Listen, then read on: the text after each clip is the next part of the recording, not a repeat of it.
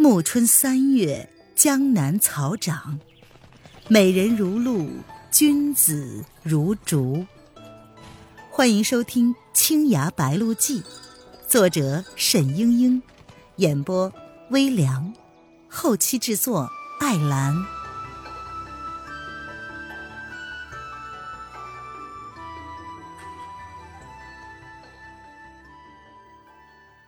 第二十章。不打不相识。蒋灵谦说：“故人来了。”这故人呢，正是娄迪飞。蒋灵谦很奇怪，他在这年尾不回庐山祭祖磕头，竟然还在这里逛。沈轩不由得有些紧张，见他上楼来，将脸侧了过去。蒋灵谦呢，却仗着脸上化过妆，饶有兴趣的瞧着。娄迪飞步履匆匆，一脸的急相，上来就叫道：“九博士，安排一个靠窗的坐来，我要看得见码头的。”这二楼上的客人虽然不多，但是朝着码头那一面的风光比较好，靠窗的几张桌子都坐满了。那九博士踌躇了一会儿，看见离沈轩他们不远的一张桌子边，只坐了一个单身的客人，他走过去陪笑道。哎，郎君，呃，这位客人搭个座儿。那人一言不发，他头戴斗笠，身穿破烂的衣袍，一脸风尘之色。面前堆了几只空酒坛，已经喝得醉醺醺的。娄迪飞拱手道：“这位朋友，我在此处等人，需要看着码头上的动静，能否让个地方？”说着，就要在那个人对面坐下。那醉汉忽然嗖的抽出了一把剑，指向了娄迪飞的腰间，然后说：“慢着，哪里来的跋扈小郎？我说让你坐下了吗？”娄迪飞脸色一青，然后说：“哼，怎么，这就亮家伙了？是要动手吗？”九博士连忙冲过来：“呃呃呃，两位郎君有话好说，别别动手啊！”回头他对娄迪飞说。这这这这位客人，我我们那边坐，那边有个客人刚刚走了。娄迪飞站着不动，我偏偏看中了这里。那醉汉满脸潮红，大着舌头道：“这剑都拔出来了，岂有收回之理？来，咱们俩比划比划。”他一剑就向那娄迪飞劈了下去。别打！一个十七八岁的女郎忽的从鞋地里扑了过来，将那醉汉推开，回头对娄迪飞说：“他喝醉了，你千万别和他计较。”那醉汉兀自嘴里叨唠不清：“儿师妹，你别拦我，我我教训教训这个目中无人的小子。”那女郎急切的道：“师兄，你一点都不懂事，家里都乱成这样了。”你还来这里喝酒胡闹，招惹是非。那醉汉呢？此时也有点清醒了。他问道：“嗯，师妹，你来做什么呀？”那女郎含着泪道：“小妹的病又发了，城中请不到郎中，我真急得没办法呢。”沈轩注意到那个女郎进来的时候，蒋灵清的眼神微微的不安。九博士又过来，请娄迪飞过去。可是娄迪飞偏不挪窝，还在嘲笑醉汉：“哼，你妹子都来叫你了，还不回家去？”这醉汉两眼冒火，又要挺剑而上。蒋灵谦微叹了一声，忽然大叫一声：“哎，又来了一条船！那位郎君，快过来看看，你等的人是不是来了？”娄迪飞神色一动，急忙奔到了蒋灵谦的身边，探出窗外，他说：“哎，哪里有船呢？”蒋灵谦笑着道：“你眼神不好吧？”只见娄迪飞的身子一软，倒在了地上，已经被蒋灵谦刺中了穴道。蒋灵谦招呼九博士道：“店家，他喝醉了，你们服侍他到房中歇歇。”九博士不敢不依言，只得拖走了娄迪飞。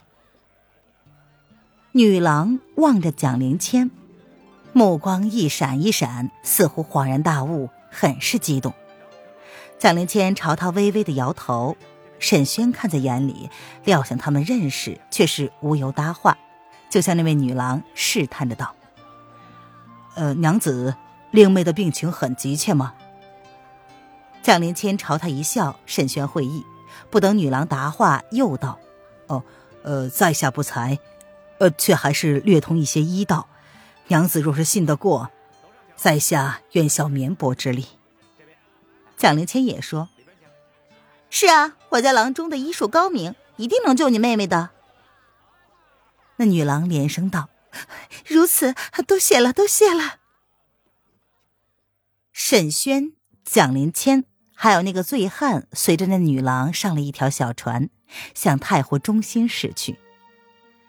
蒋灵谦抹去了脸上的妆容，那女郎急切的道：“小师妹，你来了，这可太好了。”蒋灵谦笑着说。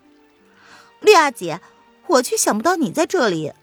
我猜这一位，可是你们说的大师伯家的郎君，姓黄名朝，与你指腹为婚的。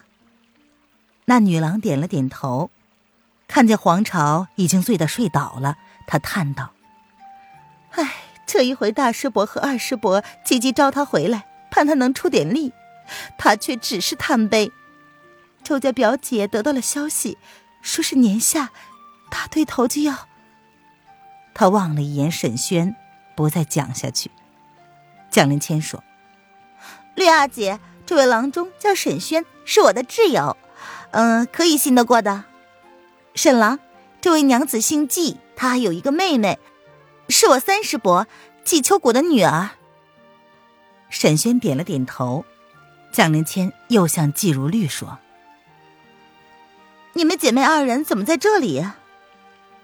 季如绿道：“爹娘死后，我们也不敢在钱塘府待下去了，我就带着妹妹来投奔大师伯和二师伯。大师伯深居简出，总不出来见人，身边只有朝歌一个儿子。二师伯呢，并无家室，许多事情倒是由他做主。嗯，那么我们现在去的地方？”是大师伯和二师伯的家了。嗯，不错，在一个岛上，叫做黄梅山庄。沈轩推开了舷窗，向外望去，前面的湖水上浮出了一座小岛，开满了淡黄色的腊梅花，远远的已经闻到了阵阵馨香。旁人见了，知道黄梅山庄因此得名。其实却是大庄主姓黄，二庄主姓梅的缘故。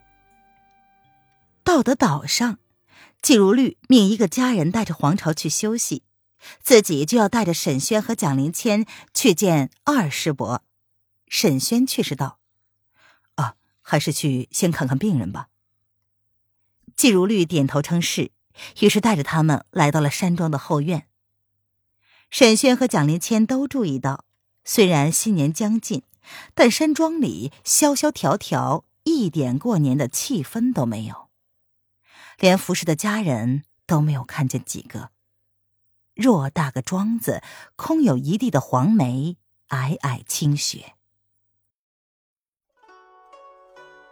您现在收听的是由微凉演播的《青崖白鹿记》，更多微凉免费小说。尽在微凉微信公众号“微凉有爱”。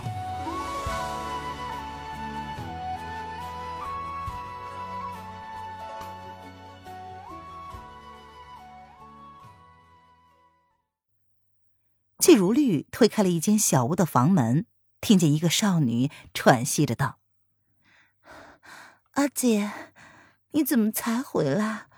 我，我……”妹妹，你还行吗？郎中请来了。沈轩看见那个卧病在床的小娘子，眉目清秀，十分的像季如绿，只是面色苍白，形容消瘦。沈轩见她两眼翻白，喘息的上气不接下气，知道是哮喘发作了，十分危急，当即喂了一粒曼陀罗丹。又从他的大椎穴中缓缓的推入真气，好让他暂时平定下来。这时来了一个家人，那人说：“二庄主请客人们前厅相见。蒋灵谦说：“那我就先去见二师伯，你们稍后也过去吧。”说罢，转身随着那个家人出去了。半盏茶的功夫，季如兰的气息平和下来，渐渐的睡去。沈轩搭了搭他的脉，然后说：“他这病是襁褓中护理不当，受了风寒，不能及时医治才得上的。我家有一个偏方。”慢慢给他吃了，或者能好。另外，若要确保痊愈，他就不可以再练内功了。为什么？季如律惊道：“啊，恕我直言，你们天台宗的内功过于阴寒，他若没这个病，倒是也罢了。呃，既然得了此病，再练内功，只有加重病情的。不然治了这些年，也早该就好了。”季如律叹息道：“哎，你说的是，只是让他从此废了武技的话，我们仇家厉害了得，将来可怎么办呢？”沈轩并没有回答他，写完药方，却是问道：“哦，我跟随蒋娘子这些日子，还道她只有一个爷爷，天台宗并无他人了呢。”季如律道：“小师妹没有骗你啊。”当年师祖蒋宗师的确是将我父亲还有几位师叔师伯都赶出了门，小师妹是在那以后出生的，她在天台山随师祖长大，从来不知道我们这帮人。呃，我们和他是在钱塘府第一次见面的，那时候真的很凶险，我们家与叶来夫人有仇，叶来夫人突然上门来寻仇，说是要灭了我们全家，父亲和娘两个人都打不过他。为了护着我们两姐妹逃命，死在了他的尸香无影手之下。沈轩心道：“又是叶来夫人。”季如绿眼中泪光点点，顿了顿，又道：“唉，可是，在钱塘府江边上，我和小妹还是被他追上了。我们问他为什么与我家结仇，他说他要杀尽天台门下所有弟子，一个也不放过。”这妇人当真是狠毒，幸亏这时候小师妹来了，挡住了叶来夫人，才救了我们。可是，我们也从此不敢在钱塘府待下去了呀。哦，蒋娘子武技高得过叶来夫人吗？小师妹得的是师祖的真传，武技远在我们姐妹之上。我父亲当年也未必强过她，但若比起叶来夫人，还是逊了一筹。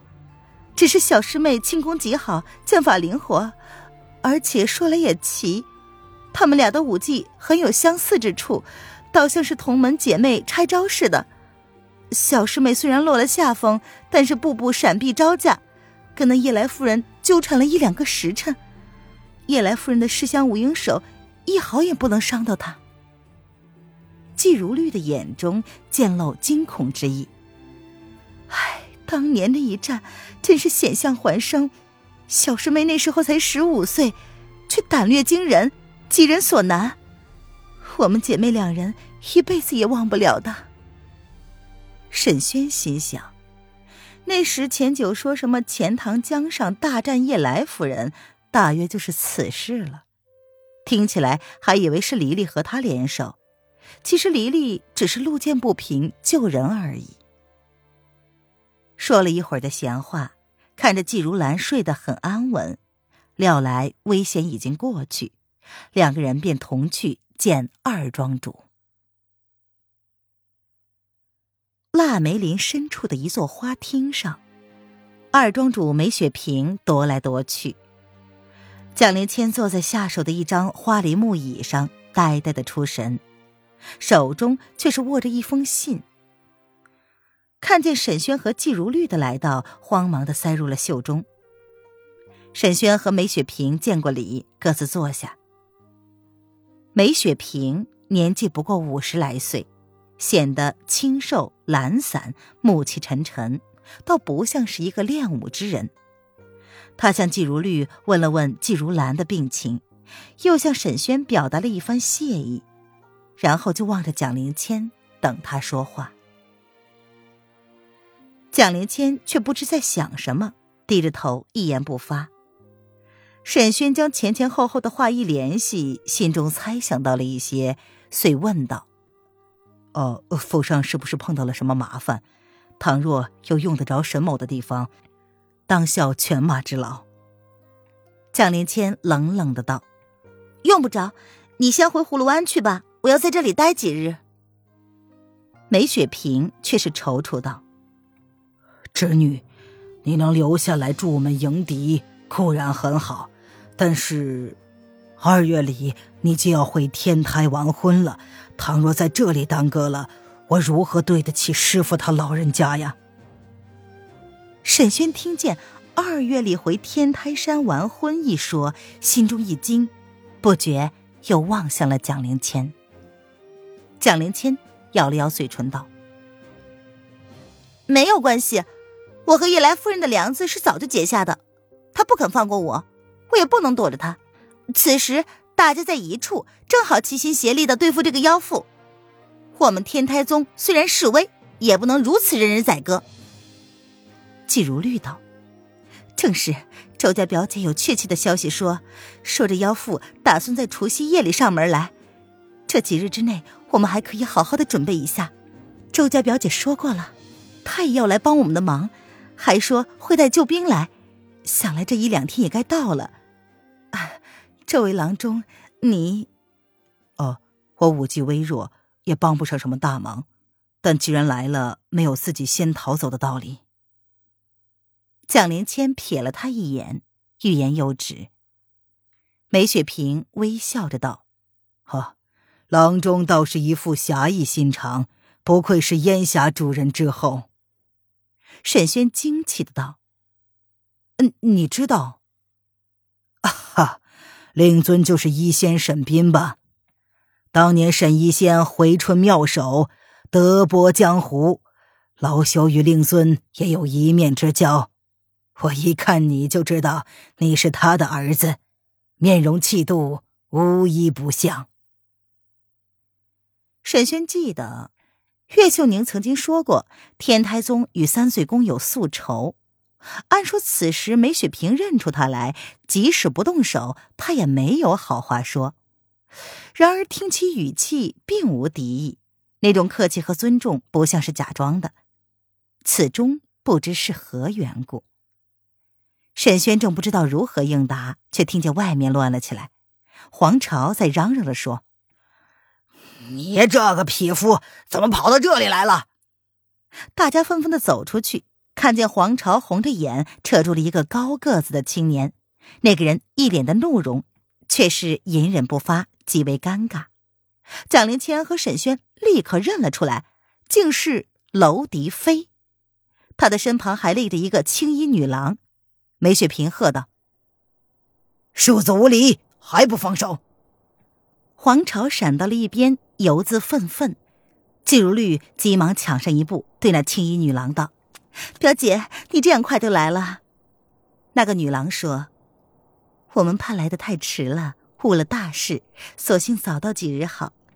这一位是我同门师兄，姓娄，字迪飞。”梅雪萍喜道：“原来是卢真人的高足，得娄君援手，实在是我黄梅山庄之万幸。”娄迪飞连声客气，季如绿红着脸道。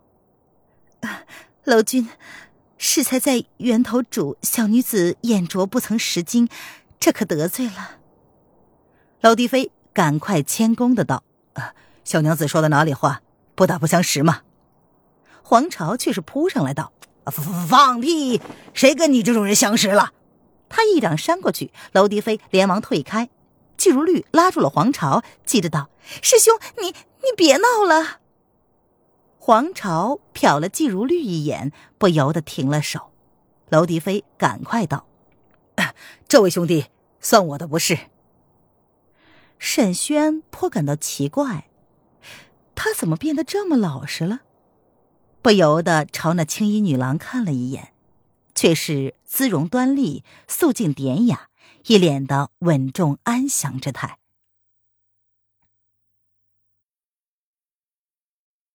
亲爱的听众朋友，本集播讲完毕，感谢您的收听。